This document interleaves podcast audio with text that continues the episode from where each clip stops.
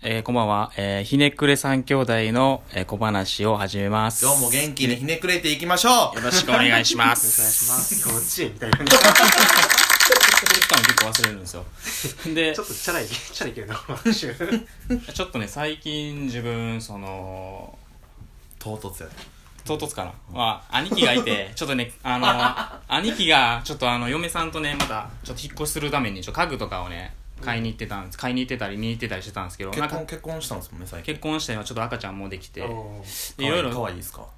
いや可愛すぎるのと僕の親方がちょっともう性格が90度ぐらい変わってきたっていう話はまた個人会で。なんかもう仕事しないですよね今。いやもうほんまに行きたくない。行きたくない行きたくない。孫が可愛すぎて仕事に行きたくないってこといやほんま結構もうめっちゃおじいちゃんや。脱線していく。チャリおじいちいやもう雑談込みで。あ 行きますあでそうです。その買い物しに行ってたんですけど、まあいわゆるオーダー的な家具は、まあ、僕が作るみたいな感じにはなってるんですけどんなんていうんですかね。もう値段的な部分でもう安く処理したい部分とかってあると思うんですよ、まあテーブルとかの高さとかはなんとなくこう身長差がばらついてるんで、まあ、自分が作ったりとかするんですけども本棚とかもラックとかああいうやつとかはもう IKEA で揃えちゃうみたいな話をしてて、まあ久々に IKEA 行こうかみたいな話で、まあ、僕もまあデザインとか家具作る身としては結構勉強になる場所やなと思っててで IKEA 行ったんですけどなかなかこうやっぱり商品の品数とかも、うん、かなり幅広くて、まあ、レストランもあればまあなんていうんですかねちょっと服服じゃないですけどファッションっぽいなんかこううーんとまあ身につけるものではないんですけど、まあ、小物雑貨ぐらいまで、まあ、売ってるみたいなところで。まあ結構なんですかね海外仕様じゃないですけどデザインがちょっと北欧チックで、まあ、スウェーデン発祥なんですけど、まあ、そういったこうおしゃれおしゃれみたいなデザインのものが多いんですけど、まあ、耐久とかその辺の面はまたおいおい話してはいきたいんですけど、まあ、そもそもまあ兄貴の買い物の仕方とかうん。で、まあ、一般のほんまに一般の人でデザインとか全然知らへんのですけど、まあ、やっぱりこう買い物しててなん目につくものって結構シンプルなものがうん。本棚でも置いてあるんですけど、なんかこう買う選定の仕方がなんかこれ本棚置くけど俺ここにもうちょっとこう なんていうんですかね。あのなんかちょっと止まれちゃう。超長いなと思って今聞いて。ちょっと前置き長いからなんか俺ちょっとこれ欲しいけど、まあ、本以外にも置いちゃ置いちゃうしなみたいな話をしてて。で、まあ、僕そこで紹介したんですよ。IKEA ハックのサイトをね。まあ兄貴に。で IKEA ハックっていうのが、まあ、その海外でその IKEA を買ったもの、IKEA ってもともとまあ図面だけついて家で組み立てるんですけど、まあ、それをね長い。長い。かな組み 組み立て方をちょっとねひなんていうかね一工夫というか全く違うものを,、を作ることでなんかそう投稿者がねずっとこう投稿して積み重ねていってるんですけど、まあ、それが IKEA ハッキングっていうなんかもうブランド化みたいな感じでししてて今。現在。て、まあ、オーダーで買う家具を作ると高いけど、IKEA っていう安いもので,、そうですね。で組み立てできるプラモデルみたいなやつを、まあ、自分用に組み組み替えたり。とかパーツ足したりしてそうですね。自分用にカスタムするカスタムするってそこでえっとなんていうんですかね。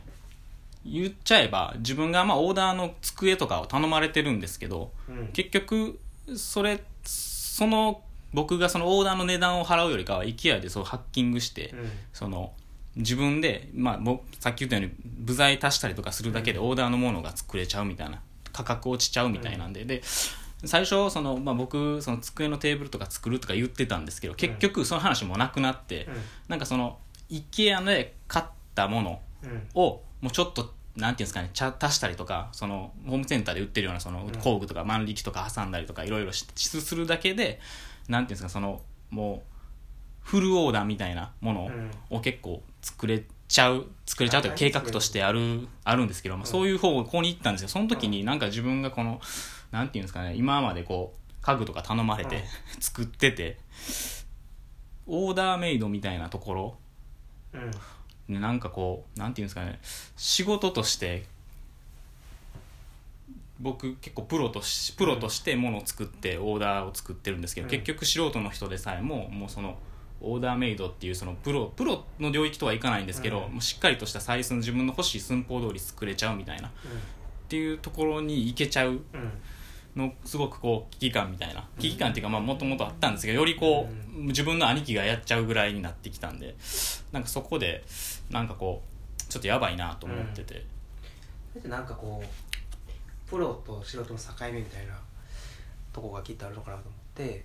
で例えば DIY があってで DIY ともその今の IKEA ハッキングは違うのかなっていう気がして DIY はゼロから自分で作るで IKEA ハッキングはもともとある程度強度がある椅子とかうんあのさものをちょっといじって自分用にカスタムする。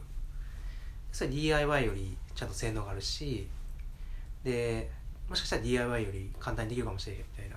うん。でもう一個その職人が職人とか、まあ、家具デザイナーが作るオーダーメイドの世界があってで服のオーダーメイドとかやときっとサイズ感がジャストフィットするっていうのが一番大きいしとこなんかなっていうふうに思っててで家具も家具はきっとそうじゃないと思うねんけどサイズ感が合うとかで多分サイズってもう大体一緒やもん。人間の体の大きさって大体一緒でで服は体型が関係あるけどあんま家具って関係ないやんかまあ大雑把でも多少。そうそうそうそう。てかあれじゃないですか家具ってなったらやっぱ日本のその畳の大きさとかっていううん。もので大体の家具って大きさ決まってきてるじゃないですか、なんか人の体型ってもう無限じゃないですか。小さい人もいるうん。高い人もいる。だからテンプレート化がちょっと多分振れ幅がだから SML うんっていうのがあるけど、うん。家具で SML ってないじゃないですか、うん。それって多分やっぱテンプレート化してるものがベースのベースとして畳の寸法とかうん。っていうもので決まってるからそこのなんかオーダーメイドした時にサイズ感があんま気にならないっていうのは確かにあるんかなとは思ったんですよ。ううん。んだからオーダー家具をオーダーする意味って確かにじゃあ何なんかなとは。そうそうそうそうそう、だからそれが今そのユージが感じる危機感みたいなものが、本当は別に全然危機抱くとこじゃないんかなっていう気もするその。うんあそうですね。多分あ確かに。何に危機を覚えていや家具聞きたい。まあ家具を作ってきたからなんかなと思ってて。プライドじゃないんですか？プライドになるんかな？俺よりええもんできてるみたいな。そういうそういうプライドってこと。あでもそれもあるかもしれないですね多少。ないとは言い切れんぐらいですね。だから家具作ったことない身としてはその一から全部作る方がうん。かっこいいもんできんちゃうかとは思うんよ。そうんの、あり合わせで作るみたいなことよりももうそこってその危機感を超えていくとこではないんその超えられる自信というかうん。池ハッキングには負けへんぞみたいなそこはまた自信になりえへん。池ハッキングには負けないぞ。多分うん実際競ったら、まあまあ負けそうな気がするっていうのもあっての危機感だと思うんですよね、あでもそう思ってのは面白いかもしれないですね、うん、なんでやっぱなんていうんですかね。僕らは受注で受けて在庫がない分、まあオーダーメイドを答えるんですけどもううん IKEA って結構もうそのオーダーメイドっていう自体のその最初にオーダーメイドするかどうかのそのなんていうんですかねぜ正規のものを作るかそれともオーダーメイドするかって選べるじゃないですか、うん。そこの窓口がまずその在庫っていう。でその時の勝ち負けって何何での勝ち負けなの？売り上げってこと？勝ち負け。ちょっといいですか、はい。えあのねごめんなさい。あのすいませ違うんですよ。あのねごめんなさい。なんかこのちょっと話も変わっちゃうんですけど、うんこの IKEA ハックっていうことに対して、うん。ユージはうん。ものっていうものものをすごい見てて、うん。土井さんはカスタマイズっていうところを見てて、うん。自分はその IKEA ハックって、えーそれブランドが認めてやってるんかなみたいなっうんていうとこを考えてたんですよ、うん。そう考えると全員違って面白いなってめっちゃ思ったんですよ今、うん。今の公平の視点でいくとメーカーで働いてる側としたら、うん。ブランドとしては絶対認められへうん。んかなっていうそのメーカーが量産で出すってことは、強度とかを全部担保してるわけで、うん。そこで保証できるものを出してると、はい。うん。でそれネジの締め方一つとかでも、まあ、ネジの作り方とかでもオーダーで作ってるかもしれんしでそうなった時に、まあ、カスタマイズされたら、保証成り立たへんやんかそれで怪我されたらもちろんもちろん、うん。どうすんの？みたいなうち保証できへんでみたいな意味では、やっぱオフィシャルには難しい。なんかそうただこれをブランかブランドとしてうん。何かしらの形で認めれたらすごい付加価値になるよなと思うんですよ。白いやろな。でもなんか最近ちょっとこれ僕も詳しく調べてないんで分かんないんですけどなんか久々にはい。IKEA 行った時にうん。うんめっちゃパーツ売りが多くなったなって思ったんですよ。へうん。えそれってなんかこれ IKEA もう乗っかろうとしてるんちゃうんかなちょっと思っちゃったんですよ。いやでも IKEA そもそもあんま行ってないんで分かんないんですけど。直接認めへんけどそうですそうですそうできるようにしです。そうですとくみたいな。そうなんですよ。それはあるかもしれんな。だ机の足だけとかで売ってて、うん。これでも普通にいいなと思ってそれなんか授業に移行しようとしてるかもしれない。なんかえそうなんですよ。そうなんですよ。ねブランド。既成事実でそういうそうですそうです自己責任ゾーン作っといてそうです。そうですそうですある程度認知広がってから認めるみたいな。そうです。だからそこの企画とかもなんかもう揃えていったりとかあしそうやな。なんかしそうやなって気がしてるんですよね。うん。でもそれってその IKEA ハックで IKEA っつってるけど他の家具じゃできへんの。無印とも組み立て家具やったりするやん。無印ハッキングとかもなんでも無印の方がもっとシンプルなデザインがそこ。無印ってもうちょっと出来上がってるんじゃないですかね。